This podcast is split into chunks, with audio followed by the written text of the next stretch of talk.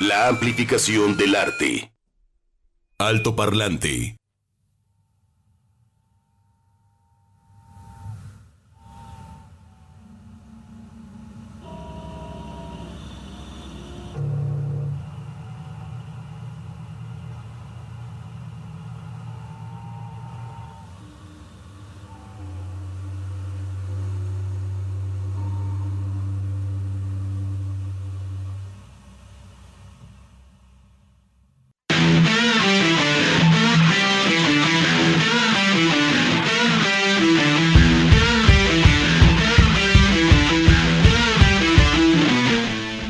Así es como iniciamos este altoparlante cuando es viernes 13 de enero. ¡Ay, qué bello! Juan Pablo, cálmense, no se asusten. No, pues presten para andar igual que acabamos de escuchar. No, pues ahí el King Crimson, pero ya iremos asomándonos porque iniciamos con 21st Century Schizoid Man. Ándale. Nada el hombre esquizoide del, siglo, siglo XXI. 21st. Pues, ¿En qué siglo estamos, Begoña? ¿En qué siglo está? Pues ese, ¿no? ¿En el 21? Ah, ¿verdad? El siglo 21, 25, 24. 20 y 87. Este, pues ¿cómo andamos el viernes? Eh, ya es el segundo fin de semana de lo que respecta al año. Y ya se empieza a mover por ahí el engrane, se empieza a mover, a mover también por ahí eh, las diferentes actividades. Mañana hay un doblete. Bueno, hay un triplete, yo al menos tengo eso en la, en la agenda. Eh, mañana estará Tesaía, que ahorita tendremos una sorpresa al respecto, ahí en, el, en la parte alta del C3 en el rooftop. También va a estar, pues, todo el espíritu de Jamaica, el reggae de laboratorio con Matt Professor. Exactamente. Y también, eh, pues, una persona que se ha encargado también de promover el rock desde su trinchera, el Zona Life, ahí por la calle de Morelos en esta zona del andador Coronilla. Si usted quiere ir, todavía hay espacio. Móchese con un juguete, es para una buena causa. Entonces, pues toda la escena independiente también ahí tiene su espacio. Entonces, más lo que se acumule y también los rumores infames del concierto del día de hoy. ¿Qué tal? De los nazis. A ver, ay, ay. Ay, pues la porra lo saluda, muchachos. Sí, ¿qué necesidad hay de este tipo de, de eventos? Digo, o sea, este, ¿Cómo se llama la agrupación? Es una agrupación griega, ¿no? Sí, señor. Es una agrupación griega. Y pues bueno, en sus letras y en su también como declaratoria se asumen tal cual, ¿no? Así de eh, la supremacía blanca y pues bueno, también este próximamente diremos dónde se presenta. o sea, la ubicación no la podemos revelar. Al menos, por lo que sabemos, es la segunda vez que están en México. Ya estuvieron en Ciudad de mm, México, primera vez en Guadalajara. Y, pues bueno, hay que ser responsables, porque a veces si uno sí le gana la... como dicen los chilangos, ¿no? Nos gana la gana. Pero a veces estas personas eh, que simpatizan con este tipo de movimientos según ellos, muy leídos y muy escribidos, y parece que no han leído la historia, ¿verdad? Sí, sí. Es como si, si hubiera una especie de ente que... ¿Te acuerdas de los hombres de negro que les llegara? ¿Sabes mm. qué? Te vamos a... Vean la película, ¿se acuerdan esta película de Edward Norton de Historia Americana X? Mm. Pues sí, cuando uno es chavo, si de por sí ahorita ya a ciertas edades ya, este, que ya uno se cuece al primer hervor, todo así cometiendo bastantes tonterías, de joven, pues uno anda buscando identificarse y demás. Historia Americana X. Natural. Creo que retrata una política de gobierno muy interesante de Estados Unidos de cómo reintegrar a la escuela, dejen ustedes ya la mm. sociedad, a la escuela para que se mantengan ahí, a estos chicos blancos que de repente por una admiración tremenda a un hermano, por una, un hueco familiar, por diferentes problemas psicológicos y mentales, pues el hermano representa el todo. Y a veces ese hermano pues, está todavía más descarriado. Entonces ahí Edward Norton representa a, este chico nazi con una escena brutal donde pues una de estas peleas callejeras agarra a un chavo negro, lo pone frente a la banqueta. El machuelo. Toma la barba. No, no, escena.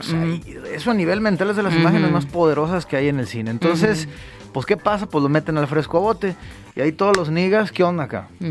A ver aquí quién es el negro. Y le ponen una de aquellas. Entonces él se empieza a sensibilizar de, oye, pues la neta en esta tómbola biológica somos humanos. Entonces ahí dentro de la cárcel él curiosamente adquiere cierta conciencia y cuando sale el mal ya está hecho. El niño dice, no, es que yo te admiro, pues ¿qué te pasó? ¿Por qué te cambiaron ahí adentro en la cárcel o qué? Esa bola de negros. Entonces, Esto es más complejo que un simple concierto. Eh, es más complejo, eh, eh, es ver cómo está el mundo. O sea, no es privativo de Europa. Que, No. Que ese, que ese fantasma como que nomás no lo terminan de exorcizar. Y ahora vienen con sus fregaderas acá. Entonces, estamos a favor del diálogo. Y, y luego me decían, Juan Pablo, es que tú no puedes ser tolerante con los intolerantes. Pues no. O sea, Son discursos que son totalmente estériles. Eso de eres intolerante, eh, eres- ajá, no puedes ser intolerante. ¿Cómo, ¿Cómo te dijeron? Que no puedo ser tolerante, intolerante con los... Perdón, Que intolerante. tienes que ser tolerante con los intolerantes. intolerantes, No, o ni estas madre, banderas o de la libertad de expresión. Ah, no, bueno, entonces como yo tengo libertad, no, mi libre albedrío, saco una pistola o voy por la calle mentando a la madre a todo mundo. Así es. Pues no, No. o sea, no, y entra en ese mismo paquete, ¿no? Y no quieren utilizar esto también eh, gente con otros pensamientos sí. de empezar a prohibir las tocadas de rock.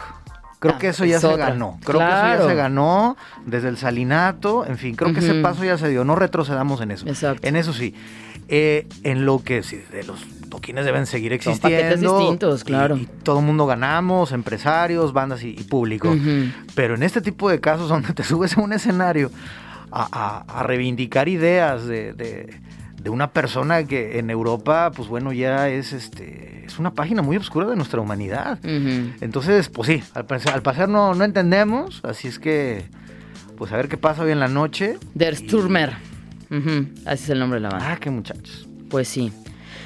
Este, digo, y aparte el comunicado del 7 de, de agosto de la productora, yo digo, este, pues un cursito de redacción, Sí, ¿no? señor. Este, puntos, comas, uso de las palabras, acentos, Sí, este, no existen. fatal. Sí, sí. En Ciudad de México, pues tuvieron relativo éxito y dices, ¿qué onda? Y había videos clandestinos. Hay uno en el periódico El País, yo sí seguí por ahí la Mm. nota.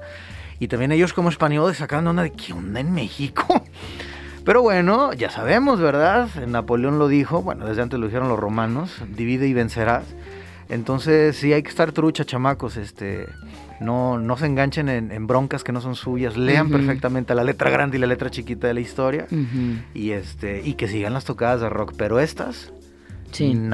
Oye, y, y bien por la comunidad firmante, ¿no? Sí, la señor. comunidad que rechaza, comunidad artística, comunidad cultural, este, personas relacionadas con la literatura, eh, así tal cual, ¿no? Una coordinadora antifascista de Guadalajara y todos los firmantes en rechazo a que se presenten ese tipo de creo que en agrupaciones. pandemia mm, eh, hubo una boda, creo que fue en Querétaro, en Tlaxcala, que también fue viral, donde hombres y mujeres eh, se casaron este, uniformados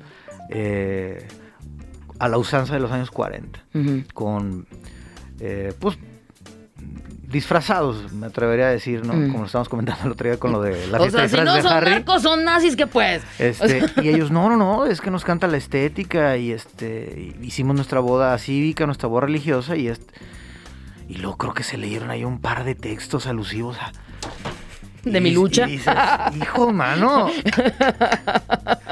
Ahorita le cito bien el texto del maestro Jorge Drexler de lo que significa para él la historia. Él, su nombre, ellos venían huyendo de lo que ahora pues, es la ciudad de Praga. Eh, se quisieron refugiar en el sureste, perdón, en el sur de, de este continente. No pudieron en Brasil, no pudieron en Argentina y llegaron a Bolivia. Pero es una gran carta de agradecimiento a, a- Mm. a este pueblo de América, en este caso el boliviano, porque también era como, ah, son nazis. También acá era como cualquier cosa blanca que venga de allá, tú vienes huyendo. No, espérame, soy judío. Me... No. Sí, que sí llegaron Terrible. muchos nazis, También, sin sí, duda, sí, ¿no? sí, a Paraguay, Argentina, Chile, a estos rinconcitos también, entre en, el Amazonas exactamente. Sin duda, sí llegaron, unos llegaron ocultos, otros se murieron y no llegaron, o sea, de todo. Pero, claro, también llegaron todo, todas estas familias que venían huyendo y con el estigma de, ah, vienes de allá. Y ya habían dejado, Sí. eh, cuenta Drexler, digo, ahí está en la canción, pero ya no tenían dinero pues para seguir No, comprando pues nada. favores. Sí. sí. Entonces, y, y es una carta de amor. Esa canción la hace en una especie, en un ritmo brasileiro, eh, y, y luego se incorpora Caetano Veloso. Y es decir, muchachos, o sea, todos somos migrantes, o sea, nomás rasquenle tantito. Inmigrantes me refiero simplemente a salir hasta de tu comunidad. Claro, migración Oye, interna. soy del sur de Jalisco, saludos, Ujú. Ciudad Guzmán 107.1. Ujú. Oye, soy del norte, soy del, del este, soy de Oaxaca, soy de Sí. Monterrey, soy, mi papá era de Filipinas, argentinos, Países Vascos, para que luego no, no, no, hay una superioridad racial, camán. Entonces, este... No, no es un juego, no es un, juego, Y, como dices, ¿no? O sea, la historia nos lo, nos lo, ahí está. Y no hace tanto, Juan Pablo. La Segunda Guerra Mundial se terminó hace 77 años. En realidad no es tanto tiempo.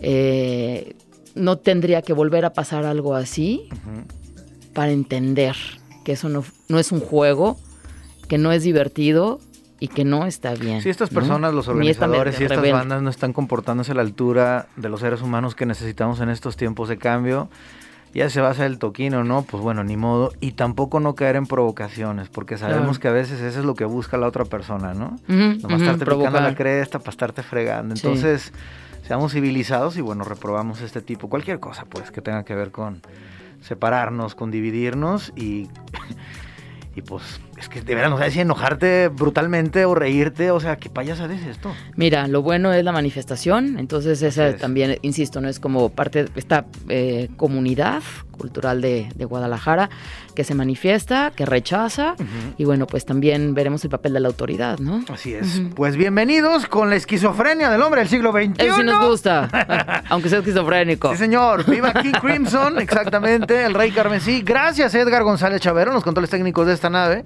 El fratelo Falcone, muy bien.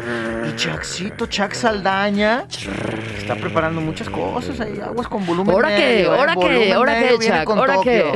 Diferentes escenarios, diferentes cosas. Ajá. Mantendremos informado. Qué bueno, muy bien, Chac. Bienvenidos y bienvenidos al Parlante hoy viernes 13 de enero. ¿Qué nos dice la historia? Efemérides. Alto Parlante. Nos dice que en 1916 en México fallece el general Victoriano Huerta, víctima de cirrosis hepática. Salud muchachos, ¿eh? aguas con su hígado. 1974 fallece el escritor y poeta enorme Salvador Novo. Hmm. Damos una vuelta en el mundo, al mundo, perdón. En 1913, el 13 de enero, el Papa Pío X. ¡Ay, Pío! Prohíbe el pase de películas en las iglesias y los filmes de contenido religioso. Imagínate, el Papa Pío X, digo, ya las iglesias en Europa que ya ni funcionan como iglesias y pues son o discos o museos, otras cosas. O también buenos lugares para grabar discos. Claro, buena como acústica. En Canadá, en Canadá y este, los Cowboy Junkies. Sí. Y le pusieron así Trinity Sessions porque es la Virgen de la, de la Santísima Trinidad. En fin, 1941, hay que elevar nuestro espíritu, eh, señor Papa Pío, 1913. Ay, Pío. 1941, muere en Suiza, ándale, el escritor irlandés James Joyce, uno de los más influyentes del siglo XX. Su primera obra, obla, obla de obla. Eh, Puerto Rico. Su primera obra, Dublineses, y más tarde Retrato de un artista adolescente, y también El Ulises, mm. convirtieron a Joyce en uno de los escritores intelectualmente más audaces del siglo pasado. El Ulises, todo sucede en un día. Aquello que hizo la, la, original saga griega, este, pues acá se reduce hablando del siglo XX y XXI. Eh, y todo empieza con un olor, el famoso olor de las magdalenas, que ha sucedido, uno eh, huele algo y dice, ¡Ah! me transporta directamente a la infancia. Así es que un día como hoy fallece ahí en Suiza James Joyce. 1999, el drama de 1999 cuando el jugador de baloncesto Michael Jordan deja la NBA. Un drama, ¿cómo no? sí. Pues mira, ya cuando va pasando el tiempo, ya cuando empieza a acumular kilometraje, este, en el tacómetro está chido eso, ¿no? De yo sí vi jugar a Jordan. ¿Y a poco no? Salía uno, este, cuando. No en vivo, pero sí en la tele, los ah, partidos, sí. Sí, con las narraciones de los de TV Azteca que estaban súper chidos, el señor Garay y luego el del bigotito que aparecía el de los de la familia Adams. Y tú salías con tu balón. Bueno, algunos partidos en la tarde noche, pero ibas a la escuela el otro día y no, yo soy Pippen Jordan. Saltabas y pues, apenas llegabas. A, Ni llegabas tablón, ¿no? Ni al tablero. Se te caía el, balón, güey. No, Michael Jordan, ¿cómo voló? Bueno.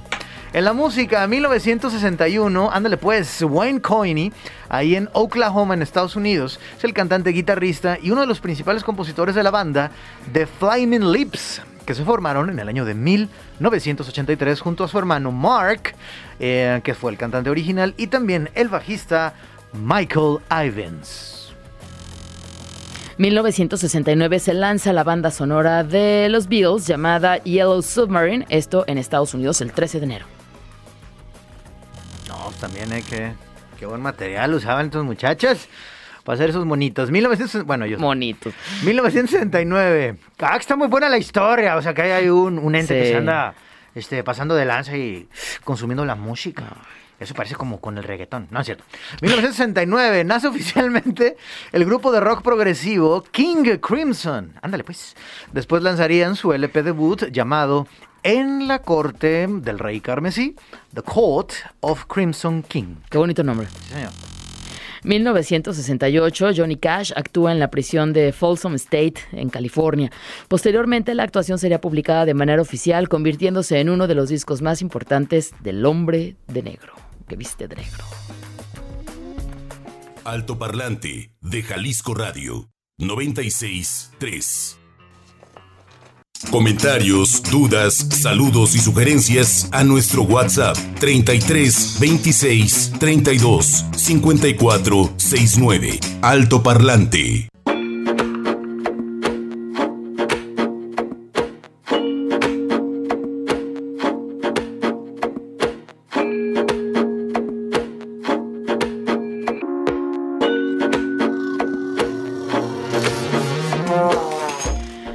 Viernes son las 12 con 35 minutos y les recordamos que a través del WhatsApp, el 33 26 32 5469, queremos saber cómo andan. Por ahí ya están los reportes. Es correcto. Dice, los cronistas... de- Las declaraciones. cronistas- los cronistas de TV Azteca que nos trajeron las glorias de Michael Jordan son Constancio Córdoba, que era profesor de básquetbol, y la voz de la experiencia, que ya falleció, y José Roberto Espinosa, exactamente, Pepe Espinosa, me acuerdo, que era el que se parecía al de los Locos Adams, El apodado El Brother, con una vasta y ex- extensa colecciones de LPs de rock, también eran bien rockeros. Vámonos. Hace unos años falleció, exactamente, quien además fuera head coach de los Centinelas Guardianes Presidenciales, equipo de fútbol americano de la ONEFA. Muy bien. Y Enrique Garay, exactamente, que está en activo, eh, tiene su canal, Enrique Garay. Hubo un boom. Este, todos los eh, cronistas, narradores, tanto de TV Azteca como de Televisa, ya tienen sus propias páginas. Jo- eh, Javier. Alarcón, este Antonio de Valdés. Como influencers. Tan chidas, ¿eh? Porque hay cosas que no podían comentar al Es que aire. está bien, No, su propio ¿saben espacio. cuál se chu- ¿Saben qué? Chútense, si no, mal, ay, si no mal recuerdo, es la de Antonio de Valdés entrevistando a Fernando Schwartz. Ah, qué bonito. Uf, Qué uno flota, sí. uno flota. Sí, tremenda la, pues digámoslo así, ¿no? La dictadura de Jacobo Saludowski, pero también le dio el voto de confianza. Fernando Schwartz quería ser actor. O sea, ¿ok? Y era un niño, él gana un concurso de estos como de conocimientos, tiene una memoria privilegiada. Entonces eso lo, eh, lo ayudó a que lo llamaran a la XW, lo primero que él hace es radio. Entonces este niño que tenía todos los datos, y luego él se decantó por el periodismo deportivo, ¿no? Y su inglés era malísimo, pero todo mundo le entendía. Decía, Carl Lewis, eh, excuse me, can you tell me? ¿No? Era horrible su pronunciación, pero su vocabulario era muy extenso. Y siempre estaba en la cancha y siempre, estaba en las... O sea, siempre entrevistaba ahí en el momento, ¿no? En la, ya sea en la cancha de fútbol, ya sea en las pistas de los Juegos Olímpicos. Siempre estaba Una ahí máquina, Fernando Schwartz. Sí. Una máquina. Y también con un perfil bajo, Sí. Fernando Schwartz, ¿no? O sea, no, no era así como que el protagonismo. Él hacía su chamba como reportero.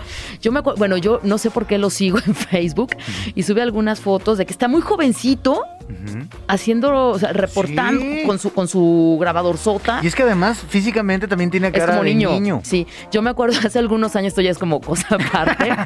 este, tuve un esguince y entonces fui a mi rehabilitación y no sé qué, ya que te suben así como que a la caminadora y ahí están las, las, las- las ¿Pantallas? pantallas. Y que voy viendo a Fernando Schwartz. Pero hecho un viejito, porque aparte es como muy rubio, ¿no? Sí, Es así, la piel sí. muy blanca. No di el viejazo junto con Fernando Schwartz. ¿En qué momento creció este señor que tenía cara de niño, pero ahora arrugadito, Ajá. ¿no? Sí, fue impresionante Ah, verlo. Fíjense, todos estos eh, que estamos comentando que en su momento no, no se podía hablar, Memo Ochoa, Ujú. Guillermo Ochoa también sacó su, su espacio. Ya pueden contar algunas cosas, porque algunos de los protagonistas de las noticias que ellos daban ya están tres metros bajo tierra o ya hay otra libertad de expresión. Pero también es importante, ¿eh? hablando de historia y de conocerla, vas viendo que todos los cronistas, tanto de TV Azteca como de Televisa, en el fondo son amigos o, se toleran y se llevan bien. El problema eran sus jefes que tenían que crear este pique entre televisoras. Natural, claro. Eh, de una manera natural. El dopolio, ¿no? Exactamente. Reforzar el dopolio. Entonces, este, todo esto a propósito, muchas gracias. Oye, dando Wenks. Pero, pero, pero antes del comentario de Wenks, eh, este tema de, que eran amigos, no sé qué. Ya, o sea, el duopolio se acabó hace mucho tiempo, ¿no? pero entonces tenemos a dos figuras de ese duopolio. Teníamos a, a don Jacobo Saludowski y teníamos a José ¿no? O sea, los dos periodistas diferentes, ¿sabes todo? Pero ¿recuerdas en el Mundial de Londres en el 2012? Una tregua. Se unen. ¿Quién, quién los une? ¿Fox Sports, creo? Creo que sí fue Fox Sports. Qué joya ver a estos dos. Llámale como quieras, que si el monopolio, que si la dictadura informativa, como tú quieras. Pero los dos señores, cultísimos, además. Yo recuerdo ver un capítulo, bueno, porque aparte Jacobo Saludowski. sí, o sea, tenían, estaban en el set, ¿no? Pero se iban a hacer notas de color, ¿no? Juntos o separados. Y no se me olvida una nota de color de Jacobo Saludowski adentro de esta tienda departamental elegantísima de Londres, la Harrods, que va y empieza y va al área de comida. Sí. Al área de postres, de los dulces, la comida, las carnes frías, empieza a probar. Fue, y entonces empieza a hacer como conexiones con la historia, con gastronomía de otros países, temas también así, incluso como de los colores cromáticos. O sea, no, no, el hombre cultísimo, súper interesante. Hablando del pueblo, del pueblo judío, este, pues la familia Saludowski, él, cuenta cómo llega a, estas vecindades Santa María de la, Ribera y que, perdón, de la Merced, y que cuando sucede el temblor del 85, voy a ser abogado del diablo, pero exactamente, no, no, al final de cuentas era el tiempo que le tocó vivir y lo que tenía que narrar, pero cuando pasa el temblor del 85, él tenía realmente el mapa mental de todo lo que estaba sucediendo alrededor y para él era muy triste porque realmente conocía a las personas, se iba narrando lo que estaba sucediendo a su alrededor de lugares que se habían derrumbado. Entonces, gran cronista y en radio yo en los últimos años yo tuve la oportunidad de escucharlo. Era un gran aficionado al tango, sabía. Y es más, en Sudamérica y en Argentina le dieron varios reconocimientos. Ya lo que haya hecho a, cuadro en televisión y eso, pues ahí estamos lo top para recordarnos. Claro, lo que era. Sí, Entonces Era, era el tiempo que le tocó vivir como a cada uno de nosotros. Entonces, pues muchas gracias, mi estimado Wenks, donde quiera que andes, mm, ahí en Tampico. Así es que gracias por estos datos. Y claro, también tanto. ¿Qué dijo Wens? Perdón. Enrique Garay y ah, los datos de, de ah, Jordan, de los narradores. Gracias. Y Pepe Espinosa también hacían crónica de la NFL, o sea, del este, fútbol americano. Muchas gracias, Wenks.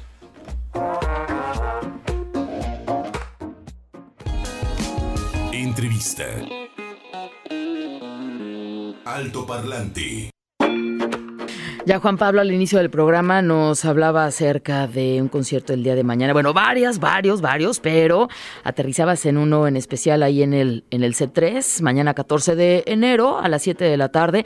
Y bueno, pues es nada más ni nada menos que con la cantautora, con la compositora Tessa Ia. ¿Cómo estás, Tessa? Que es aquí, vamos a entrevistar. Buenas tardes. Hola, feliz de estar aquí hablando con ustedes. Muchas gracias. Pues qué gusto tenerte acá en Alto Parlante y también previo a tu concierto que tendrás mañana, como comentábamos, allí en el C3, Tessa. ¿Cómo te ha ido eh, recordando tu debut en el 2016 y bueno, una pandemia por en medio de todo esto? Ya llegamos, son siete años después. ¿Cómo va esta carrera de Tessa Ia? Uf, pues ha sido una, una montaña rusa. Pero la verdad es que creo que en los últimos años, creo que desde la pandemia específicamente, decidí tomar las riendas absolutamente de mi proyecto y volverme artista independiente mm. por completo. Entonces, obviamente fue una época como de mucho, mucho cambio, mucha transición, pero pues, todo con el fin de regresar un poco al por qué empecé a escribir canciones, por qué empecé a a compartir esto con el público que conectaba impresionantemente con mis letras. Mm. Y, la verdad es que el público ahí en Guadalajara siempre me ha dado el mejor recibimiento, es de mis mejores experiencias tocando, así es que eh, no toco mucho porque me dedico a otras cosas también, pero eh, tengo este show especial la próxima semana en el Teatro de la Ciudad el 21 de enero, aquí en la Ciudad de México, y antes de eso, honestamente, dije, tengo que correr a Guadalajara, tengo que conectar una vez más con ese público también, no los puedo dejar ahí colgados. Y pues fue muy hermoso también que me recibieran con un sold out a un mes de anunciar la fecha. Súper. Saludos a toda la gente del C3, el stage, también el rooftop. Y exactamente la, la buena noticia de hace ya un par de días era boletos agotados, muchachos. Entonces, qué chido. ¿Cómo va a ser la dotación musical para mañana? Eh, ¿Quién te va a acompañar en el escenario? Eh, pues mi banda eh, se conforma de cuatro músicos, entonces en sí creo que es una alineación pequeña y vienen un par, vienen tres invitados especiales de sorpresa. No he anunciado esto, la verdad es que iba a ser solo una fecha pues, mía ahí para conectar con el público y dos, tres amigos empezaron a decir, yo me lanzo contigo, venga. Entonces creo que nos vamos a divertir mucho y, y pues a disfrutar. ¿Por qué empiezas a componer? Porque empiezas a componer desde muy chiquita, a escribir, digo, a los 13 años, no sé qué estabas haciendo tú, Juan Pablo, en primero de secundaria, jugando fútbol. Yo estaba en la, quién sabe en dónde, ¿no? Ahí como chupándome el dedo seguramente, pero a los 13 años ya estabas como con, con mucho compromiso natural de sentarte a componer, a escribir. ¿Cómo nace esta naturalidad? Bueno, esta forma de componer. Pues honestamente creo que todo nace de mi amor por la literatura. De leer mucho, me pasé a escribir mucho y me gustaba mucho escribir poemas. Y de pronto un día, justo terminando una producción como actriz que no me encantó, la experiencia, dije como, ah, no, no puedo seguir haciendo proyectos en los que mi corazón no está. Entonces, ¿qué voy a hacer? Pues en lo que se me ocurre qué hacer, yo escribía canciones en mi casa, ¿no? Como que empecé a meterle música a mis poemas. Mm. Y un día pues, le enseñé eso a amigos que eran productores y ellos son los que me dijeron, Tessa, esto es muy valioso, deberías tomártelo en serio. Y como que al principio no me lo creía y un día dije, bueno, va. Al final, yo de chiquita siempre había querido dedicarme a la música, pero como no hay músicos en mi familia, como que no existía esa disciplina del músico de saber realmente cómo se desarrolla, ¿no?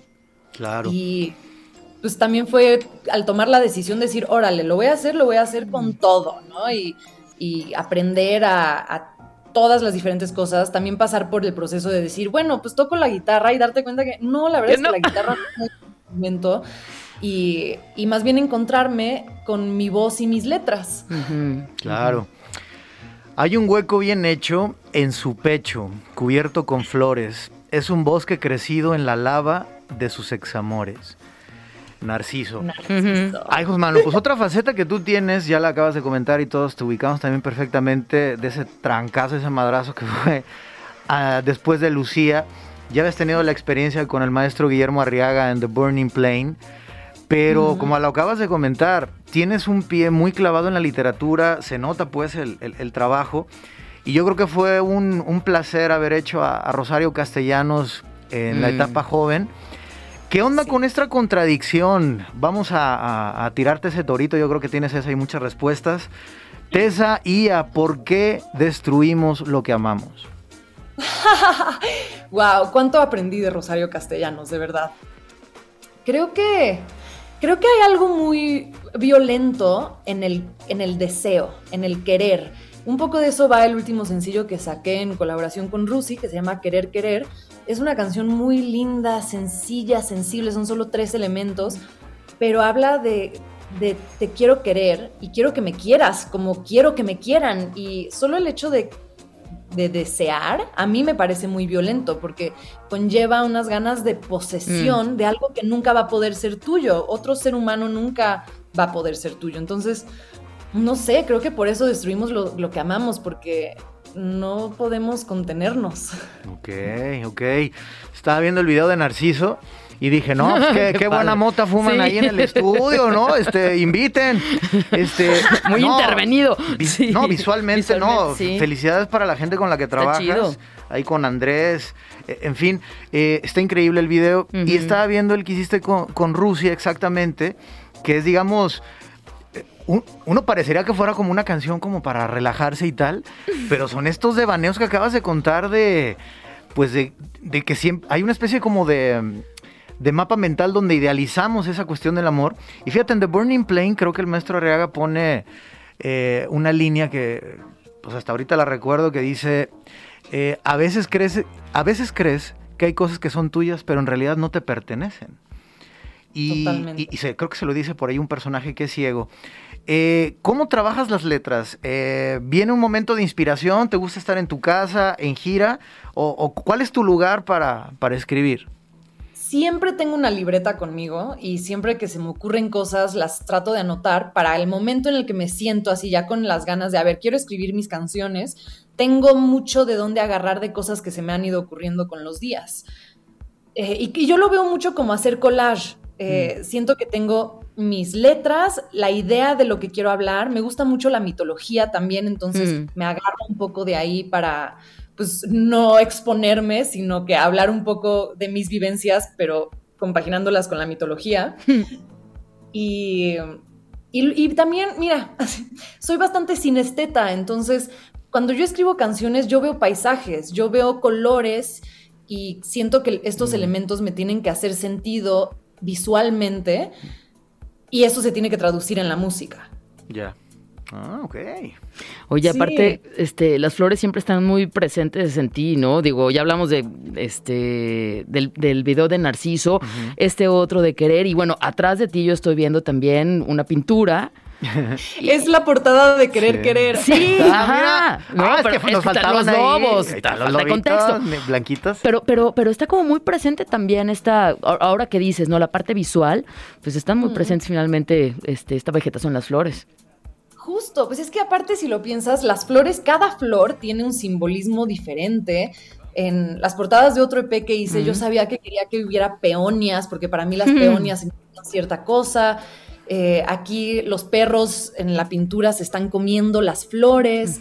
Y estas son flores salvajes que están en, en En el campo, pasto, ¿no? Pero en sí tener flores en tu casa también es un acto violento. Estás, tienes un cadáver en acción, literalmente, ahí como crucificado. ¿Quién hizo la portada? ¿Quién diseña la portada? es Floria González. Floria, además. ¿Ya ves? No, es que neta, o sea, imagínate, vas en el campo, ah, qué bonita flor, me la llevo, la arranca, ¿no? O sea, ¿qué es eso? Desde chiquitos, ¿no? Ajá, para dar las florecitas a la abuela o no sé qué, re- ¿no? Recuerdito. Oye, Tessa, Totalmente. nos tenemos que despedir, estamos muy a gusto platicando, pero estaba viendo tu, tu Instagram también en estos días y pues hay los clubes de fans eh, de todos los libros que, que lees y demás, aparece el de El final del amor de, de Tamara Tinenbaum. Eh, ¿Qué onda con esa selección? Porque Uf. pues entre las producciones de series, películas, preparar el disco, también tener la, la vida personal, este, ¿qué onda con la lectura? ¿Si hay tiempo? Y el tiempo para leer se hace, No existe. Ya. Uno lo tiene que hacer. Y bueno, yo también aprovecho mucho siempre que voy en el coche, la verdad. Cuando estoy en una producción, también hay muchas horas de espera y en vez de estar en el celular, prefiero agarrar mi libro y leer. Y específicamente ese libro que mencionas del fin del amor, ¡Uf, qué librazo! Yo estoy en un proceso de deconstrucción del amor romántico muy heavy y este libro se lo recomiendo a todas y todos los que nos estén escuchando. De verdad, creo que tenemos que empezar a relacionarnos desde otro lugar un poco más humano y un poco más racional, por el bien de todos. Sí. Desmitificar el amor romántico. Dicho, ahí está. Esto es lo que sí queremos, Juan Pablo. Sí, este tipo de contenidos, este tipo de conciertos. Es por eso que muchas felicidades a Tessa Ia, que mañana estarás ahí en el, en el rooftop del C3. Y bueno, eh, recuérdanos tus redes sociales, escuchar tu música, tu canal de YouTube. Sí, estoy en Twitter como Tesa-IA, en Instagram como Tesaurus Rex, Hmm. mi YouTube, pues ahí busquen Tesa IA y seguramente les aparecerán mis últimas canciones que también ya pueden encontrar en todas las plataformas digitales. Qué chido. Nos vamos entonces. La canción que tenemos es. Pues muy Así, viejita, así, cálame. cálame. Ah, Nos vamos atrás en el tiempo. Un abrazo, Tessa. Estamos en contacto. Besos a todos, nos vemos por allá. Sí, señor. Tessa Ia, esta tarde en Alto Parlante. Encuéntranos en Facebook como Altoparlante JB. Nos vamos, 12 con 58 minutos. Juan Pablo, ¿algo que declarar? Saquen el bronceador, aunque esté haciendo frío. Usted súbase a la azotea a tomar el sol y disfrute de este fin de semana. Vaya a los conciertos chidos. Los otros, este, que los la porra los saluda, mendigo. Sí, ya no vengan. Oye, Juan Pablo, este, clases de náhuatl, pregunta Rubén Galindo. Claro que sí, un saludo con Pablo Acevedo de... En Genera Alternativas, ahí directamente lo puedes contactar en Facebook. Un saludo para Genera Alternativas, hacen cursos no solamente de náhuatl, también de purépecha y demás. Un abrazo para Pablo Acevedo. Y en esto que andamos totalmente globales, saludos a la zona en Italia, en el norte, ahí en Bellagio. En el lago de Como, muy cerca de Milán ahí en Lombardía, preciosos postales. Y bueno, pues saludos, quédense porque ya se abre la finestra italiana, la ventana al Belpaese, a través de Jalisco Radio. Ya está aquí Dinopoli, está Citlali, está también Marco. Y estamos listos. Así es que chivedeamo dopo, pero para que me entiendan todos, este, ahí nos vemos luego. A las cuatro, a ti a, las cuatro. El chivedeamo dopo, ajá, a las cuatro de la tarde, ¿no? Proyector, ¿qué pasó en los Globos de Oro? Yo se los cuento, puro chisme fino. ¿Qué onda con Guillermo del Toro? ¿Qué onda con los argentinos? Nadie habló de ellos. Nadie. Mejor película extranjera. ¿Qué, onda con Eddie Murphy? Le dijo cosas a Will Smith en forma de broma. Todo eso a las 4 de la tarde con Hugo Hernández Valdivia, crítico de cine, catedrático de Cueliteso. Adiós, adiós, ya cállate. Vámonos. Alto Parlante de Jalisco Radio 96 3.